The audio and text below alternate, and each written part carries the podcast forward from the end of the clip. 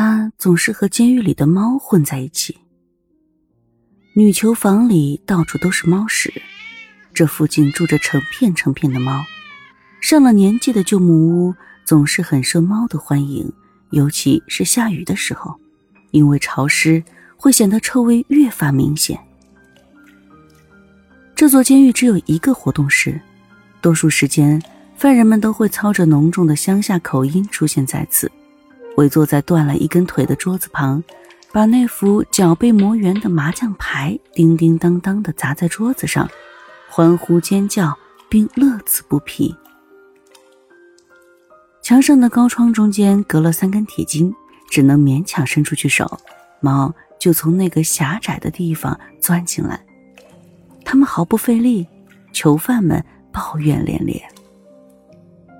被他们留下的猫屎试图藏在角落里，被发现的时候，他们看上去愤怒而羞愧，像树上的猴子。那味道太过强烈，让人头晕。猫很难被赶走。当你吓唬它们的时候，它们不会从高窗逃出去，而是向四面八方逃窜。跑的时候，肚子压得很低，让人够不着；或者，干脆跳到横梁上，栖息在某个高处，慵懒地打个哈欠，然后任人挑衅也再不下来。犯人们都知道屋顶上潜藏着不速之客，他们很安静。比人有耐性，脚步轻盈无声，让人无从下手。所以犯人们都恨透了屋顶上的猫。只有一个人例外，那就是他。一个十多岁的少女，整天和这些发臭的猫混在一起，令人很不能理解。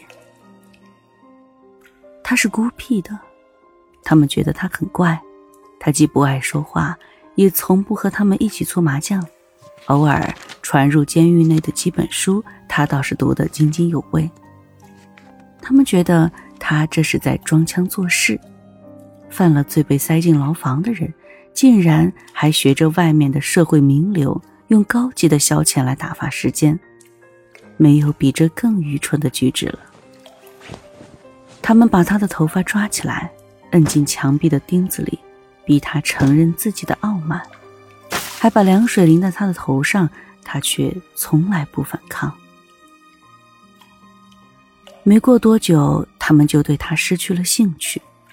一个活死人，连求生欲都没有的白痴，花费功夫搭理他也是徒劳。可是他刚进监狱的那一天不是这个样子的。狱长说，他犯了盗窃国家级机密的重罪。让狱卒严严实实的看管好他。他不断挣扎、嘶吼、破口大骂世道的不公。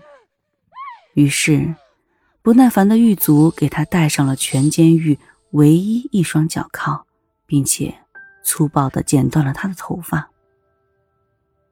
争执中，剪刀划伤了他的脸颊，在上面留下了一道黑色的伤疤。三天后。他就彻底沉默了。只有那些发臭的猫愿意做他的同伴。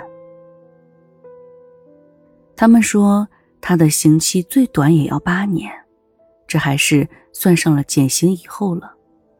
如果他表现不好的话，可能要在这里待上一辈子。你们能不能把这里的味道处理一下？开开窗透透气，别闷在粪便的世界里。我不是给过你们刷子了吗？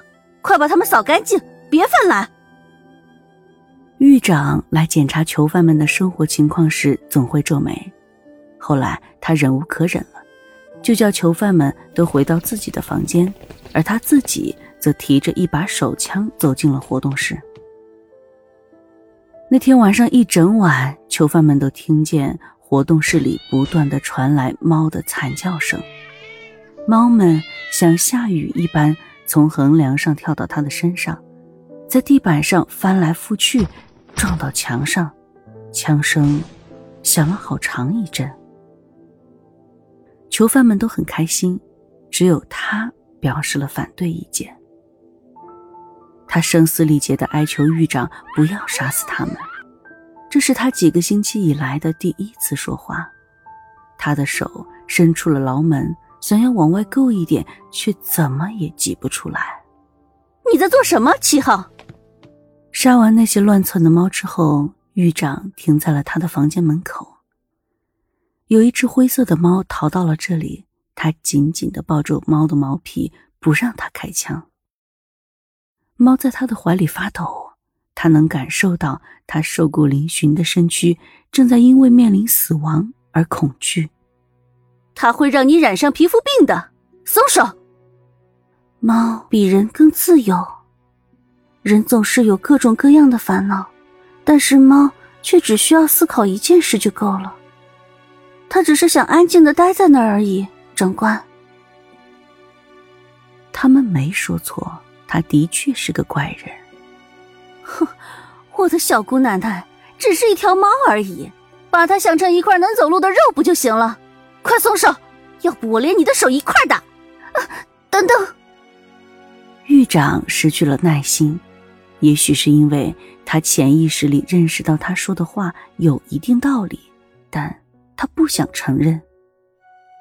愤怒之下，他打开牢门，把他拖到了门口，强行掰开他的手臂。灰猫呜呜的叫着，离开了他的庇佑。狱长掐着他的脖子，将他抛上了半空，随后扣动了扳机。枪上冒出了青烟，狱长心满意足的离开了。如他所愿，监狱里再也没有猫的臭味。他捡起灰猫的尸体，他最后还是断了气。他用细长的手指抚摸着它的毛，它变凉的肚子，他的手上沾满了黑色的猫血。那些血变干了。渐渐的，他感到自己心底的最后一丝慰藉也被夺走了。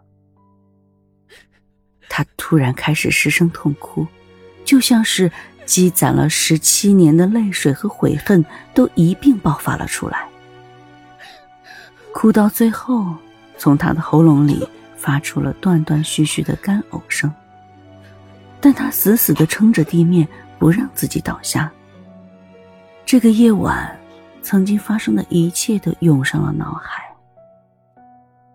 他努力拼搏才来到这座城市的事，温柔的母亲做出的香喷喷的烤面包的事，在课堂上受到战场上父亲的死讯，被外表慈祥的上司叫到核心研究室当做替罪羊的事。他觉得自己还不如一死了之。突然，少女怀中的猫动了起来，他吓坏了。本应该死去的猫瞬间复活，任谁看到这幅场景都会被吓到的。他用那双深不见底的眼眸盯着他，就像在期待他的拥抱一样。他在撒娇，那一刻他如是断定。灰猫轻快地跳上了他的膝盖，在他怀中继续叫着，他的胸口一下子被温暖的感觉充满，在狱中逐渐无神的眼睛也一点一点的恢复了神采。你是谁的狱灵吗？普通的猫可只有一条命。小家伙元气十足的摇动着四肢，他快要被这可爱的灰猫萌化了。少女忍不住笑了起来，这是入狱以来她第一次微笑。虽然她没有回答，但是他知道它不是寻常之物。这个世界是存在魔法的，他也曾经是能够使用魔法的人中的一员，所以。他花些精力就能分辨出玉灵与动物的不同。